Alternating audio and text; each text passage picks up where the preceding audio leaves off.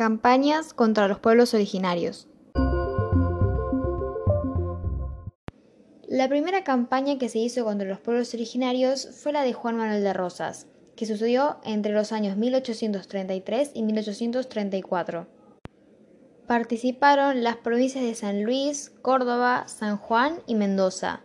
Se llegó a los ríos Colorado y Negro y se pudo ocupar Choel Choel.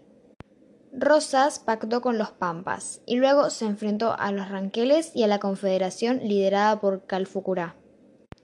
Como resultado, se obtuvieron 2.900 leguas cuadradas en territorio y el saldo de la campaña fueron de 3.200 indios muertos, 1.200 prisioneros y 1.000 cautivos blancos rescatados.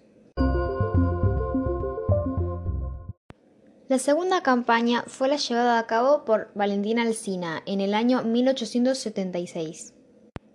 En contraste con la de Rosas, su estrategia no fue para atacar, sino para defender.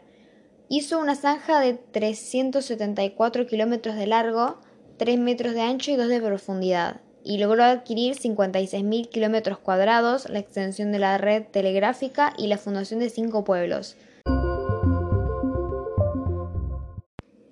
La tercera campaña fue la de Julio Argentino Roca, en los años 1878 y 1885.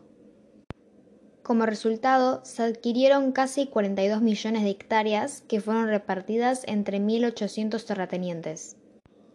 Se utilizaron los fusiles Remington con un alcance de 1.000 metros y la ventaja del disparo sin humo.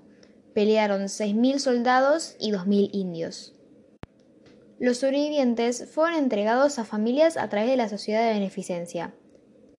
Las familias que obtuvieron más beneficios fueron las que tenían lazos económicos y o familiares con los diferentes gobiernos que hubo en esa época.